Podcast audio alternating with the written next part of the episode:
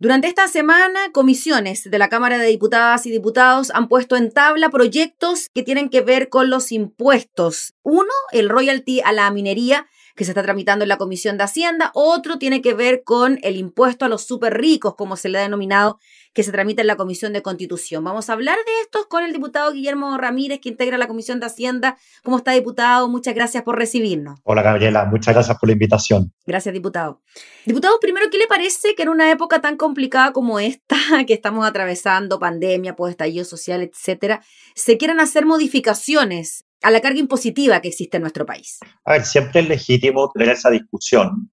Todos los países del mundo, sobre todo cuando hay cambios de gobierno, eh, discuten cambios en, eh, los impuestos. Eh, ahora en Estados Unidos se está discutiendo con el nuevo presidente, cuando Trump asumió, bajó muy fuertemente los impuestos en su primer año, y eso mismo ocurre también en Chile. En Chile tuvimos una reforma tributaria en el primer año del presidente Piñera, o al menos presentado el primer año, se aprobó el segundo, que aumentó los impuestos, y bueno, esto es una discusión que, sobre la que se vuelve una y otra vez. El tema es que a mí me parece que en un contexto de crisis, eh, pensar en subir los impuestos justamente en la dirección contraria a lo que tenemos que hacer.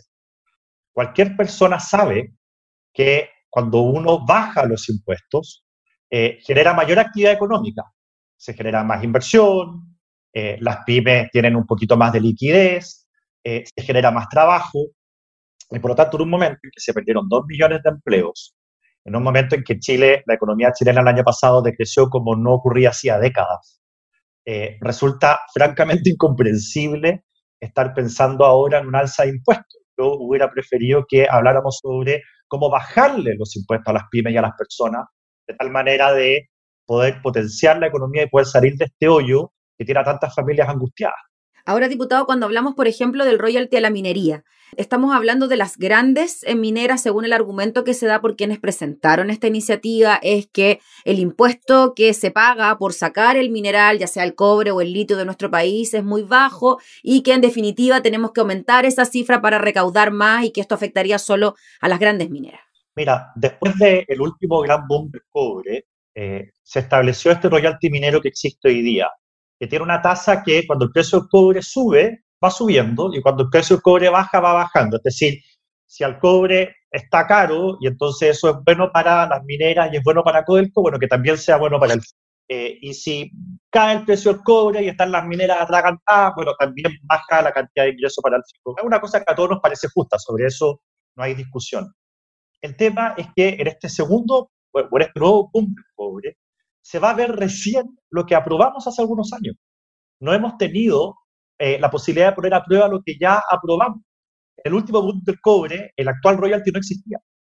Entonces, a mí lo que me parece sensato es decir, bueno, en vista que para el último boom del cobre se tuvo esta discusión, se subió el royalty, se estableció un mecanismo, bueno, ahora que estamos en este segundo boom, en este nuevo boom, porque ha habido varios en la historia, eh, veamos cómo funciona lo que ya aprobamos, lo que ya discutimos a mí me parece que eso es sensato.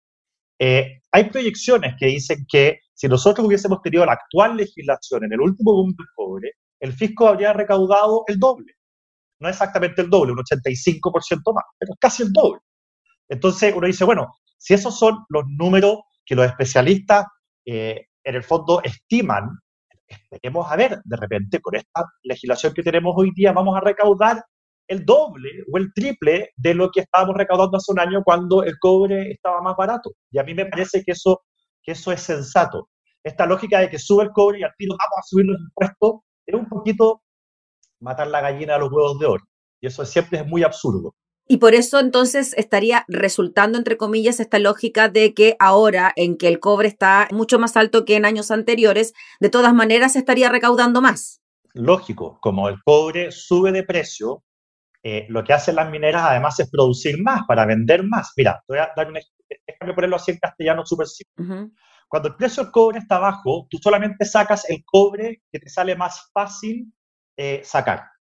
Y no sacas el cobre que te sale más difícil, porque como es caro, no se justifica eh, porque vaya a perder plata. Cuando sube el precio del cobre, las mineras lo que pueden hacer es sacar el cobre que es más barato sacar, los que tienen mejor ley. Mm. Y también pueden sacar los de menor ley porque como el precio del cobre está alto, igual es un buen negocio, eh, entonces, no solamente por cada tonelada de cobre Chile recibe más plata, sino que además son más toneladas de cobre, porque las mineras lo que hacen es sacar más cobre. Entonces, es más cantidad y más caro. Y la ley actual lo que establece es que como el precio está alto, además la tasa que se aplica al impuesto también es mayor. Entonces, la tasa es mayor, el precio es mayor, la cantidad es mayor, la recaudación es mucho mayor. Pero todavía no hemos visto los resultados de lo que te estoy diciendo, mm. porque la actual ley, como está, nunca se ha puesto a prueba. Mm. Eh, y yo creo que eh, la recaudación va a ser muy buena. Mira, ¿te acuerdas tú que hace algunos años el presidente de Codelco, lo dijo él, perdón, no quiero ser grosero en esta entrevista, pero él dijo que en Codelco no había un puto peso, lo dijo así. Sí. Ya, y él, uno dice, bueno, ¿cómo puede ser una de las empresas mineras más grandes del mundo, pionera en muchos aspectos, no haya un peso? Y la razón es súper sencilla, Gabriela, porque para que las mineras sean eficientes y puedan ganar plata y, de esa forma, además, pagar impuestos, se requiere estar permanentemente invirtiendo. Y Coelco no estaba invirtiendo y por lo tanto llegó un momento en que ya no ganaba plata, cosa que nos afectaba muy mal a todos los chilenos. Bueno, cuando usted lo que hace es subir los impuestos, lo que hace es que en muchos lugares ya no valga la pena invertir, porque hay que pagar mucho impuesto. Entonces, si usted se fija, si usted mirara ¿Cuánto aporta Codelco por impuesto y cuánto aportan las mineras privadas? Codelco aporta cada vez menos y las privadas aportan cada vez más. ¿Por qué? Porque las privadas invierten y Codelco no ha estado invirtiendo. Ahora empezamos a invertir en Codelco justamente porque no había un peso. Entonces, si usted sube los impuestos, lo que va a pasar es lo que pasa en cualquier industria, en cualquier parte del mundo, la inversión va a caer. Y lo que va a pasar es que en largo plazo nos vamos a lamentar de que las empresas privadas cada vez aportan menos impuestos al fisco justamente porque no han invertido. Entonces, estas cosas está bien discutirlas, pero hay que ser serios. Eh, y yo tengo la impresión de que mis colegas de izquierda se han mantenido en el slogan, simplemente, de decir, ah, eh, Chile tiene muchas necesidades, el cobre está caro, más impuestos. Eh, yo le dice, bueno, pero un momento, si tenemos una legislación nueva que va efectivamente a recaudar más, usted lo que hace es estar siempre dando las señales de que usted sin mayor evidencia, sin mayor estudio, sin poner a prueba su propia legislación, siempre igual sube más los impuestos, lo que va a pasar es que va a espantar a los inversionistas. Eso en el largo plazo hace que el fisco recaude menos. Y espantar a los inversionistas, diputado Ramírez, es el gran temor que puede existir, ¿no? En un país como Chile, que, claro, la minería se basa en la inversión extranjera, eh, además de lo, lo, que existe con Codelco, ¿no? Y eso a la larga podría traer consecuencias. Ese es el gran temor, ¿no? De que se puedan subir los impuestos porque las utilidades o las ganancias de estas empresas no es que se vieran tan afectadas, ¿no? Bueno, lo que pasa es que acá cuando nosotros pensamos los impuestos a la minería, uno solamente piensa en eh, los casos de éxito. Uno no mira mucho los fracasos. La minería está llena de casos de fracaso. Fíjate que para que una mina pueda operar, tiene que primero encontrar un yacimiento. Es que el gobierno tenga identificado los yacimientos y le diga a la minera, ya, ¿qué pasó esto? No, no, no es así. Tiene que encontrar el yacimiento, tiene que hacer los análisis, tiene que luego sacar todos los permisos, ganar el, eh, sacar todos los permisos, ganar la concesión, eh, empezar a invertir en maquinaria y qué sé yo. Mira, desde que una empresa empieza a explorar hasta que saca su primera tonelada de cobre, en Chile pasan 12 años. Y hay millones de dólares en inversión. Entonces, ¿qué pasa? Que al final todos nosotros decimos, bueno, la grandes mineras, hay lleno de empresas mineras que han fracasado en Chile que no sacaron el permiso, que el, estudio decía que no, eh, no era rentable, que no pasaban el estudio de impacto ambiental o que no ocuparon nunca una mina lo suficientemente con buena ley. Eh, y por lo tanto, eh, uno tiene que pensar que si uno quiere incentivar que vengan muchas empresas a buscar mineral a Chile para que lo exploten y para que nos paguen impuestos a todos los chilenos, nos paguen un royalty a todos los chilenos, hay que generar las condiciones para que eso ocurra. Si la señal es cada vez que suba el precio del cobre, te vamos a subir los impuestos, a pesar de que tenemos una legislación nueva pensada para este momento, entonces finalmente, ¿quién va a invertir? Mm. Y entonces, ¿quién va a pagar impuestos? Y esos minerales se van a quedar sin explotar debajo de la tierra porque nadie los va a encontrar además. Diputado Ramírez, y en la misma línea esto del impuesto a los súper ricos. Desde ya del año pasado, quizás desde antes que se está planteando esta iniciativa como una forma de recaudación, se dice que es por una vez de un 2%, que afectaría a 1.500 personas o 1.500 familias y que con esta plata por ejemplo, se podría solventar una renta básica de emergencia universal, según dicen sus autores.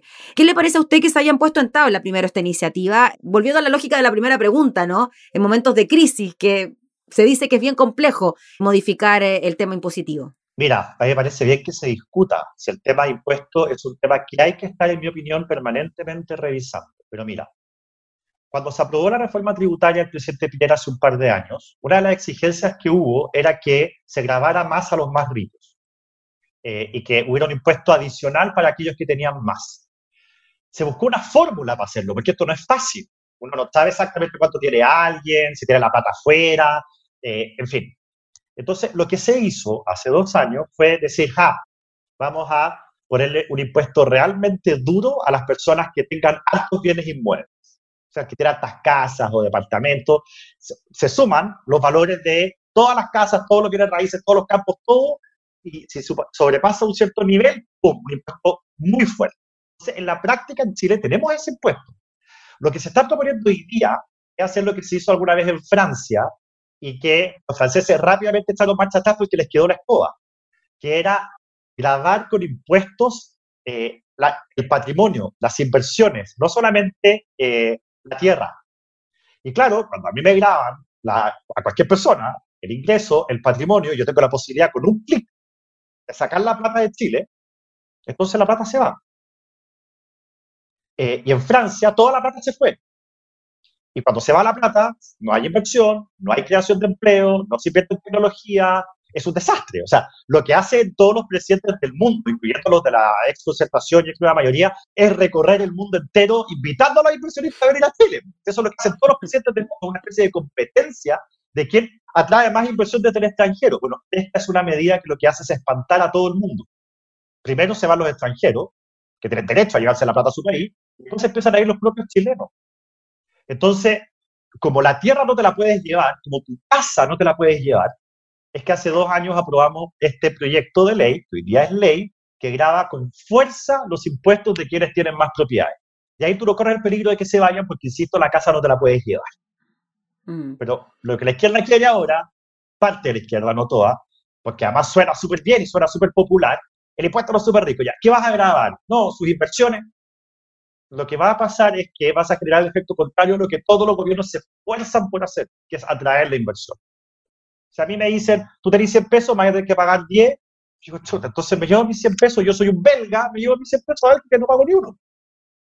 Y eso fue lo que pasó en Francia. Si este impuesto que se está proponiendo no existe en ninguna parte del mundo y donde se trató de aplicar, no funcionó un desastre para la economía. Oiga, diputado, cuando se dice que va a recaudar entre 4 mil a 5 mil millones de dólares y que no hay certeza de lo que se podría recaudar con este impuesto porque esta familia o estas personas tienen sus plata en el extranjero, no hay certeza de cuánto pueda tener, cuánto no pueda tener. Por eso de ahí a lo que usted me decía, lo de las propiedades, ¿no? Y de grabar aquellas circunstancias.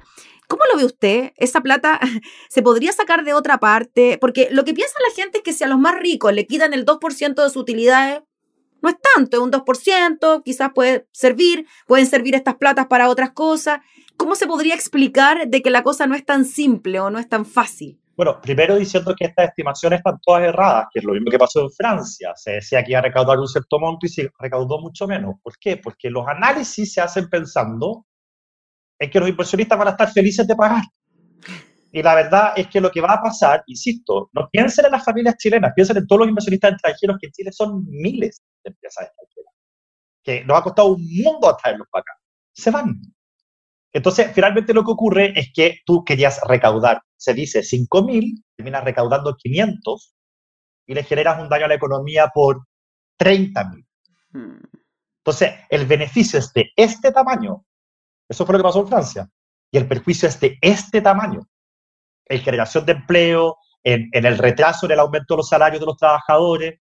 Entonces, acá la forma de lograr el progreso ya está inventado. Si los países desarrollados ya, ya llegaron al, desarrollo, ya tienen sueldos súper altos.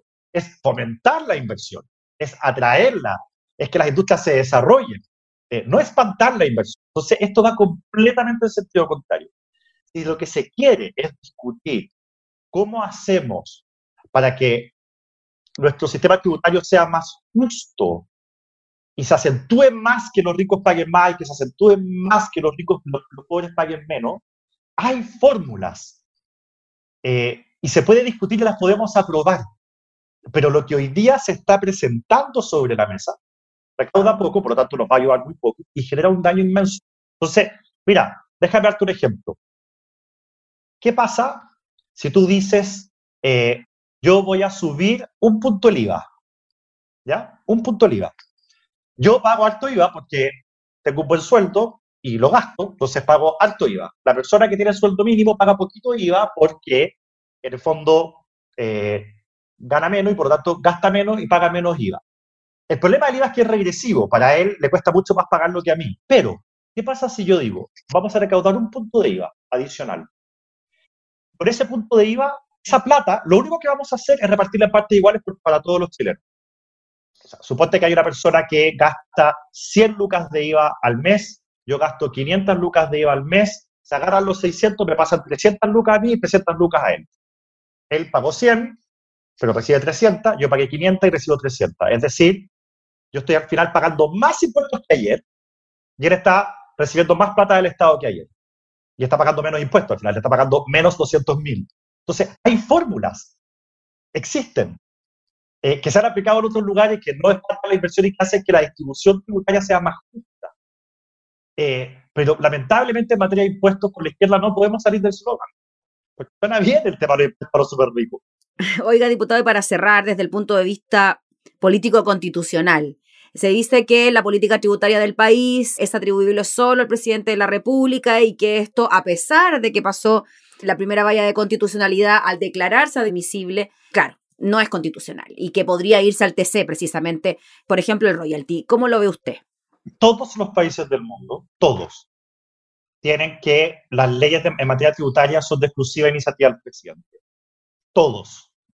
Porque si no pasaría, te voy a dar un ejemplo, que los parlamentarios de la cuarta región le bajarían los impuestos a los pisqueros, los parlamentarios de la décima región le bajarían el impuesto a los salmoneros, y, al final estaríamos, sería una cuestión completamente inmanejable, arbitraria, llena de exenciones ridículas, y por lo tanto en todo el mundo subir o bajar impuestos tiene que ser exclusiva iniciativa del presidente.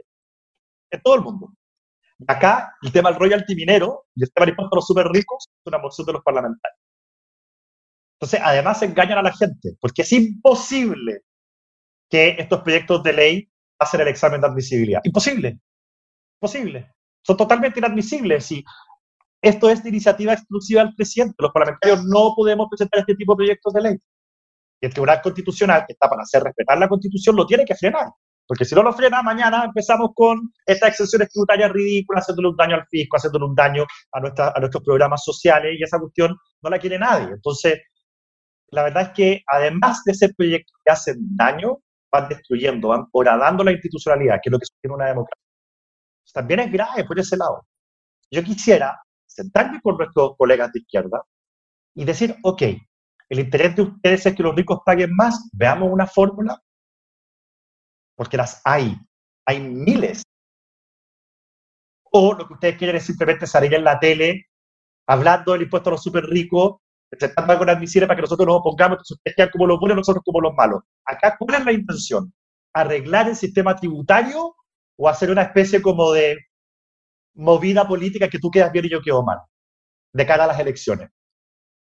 Veamos cuántos pares son tres moscas.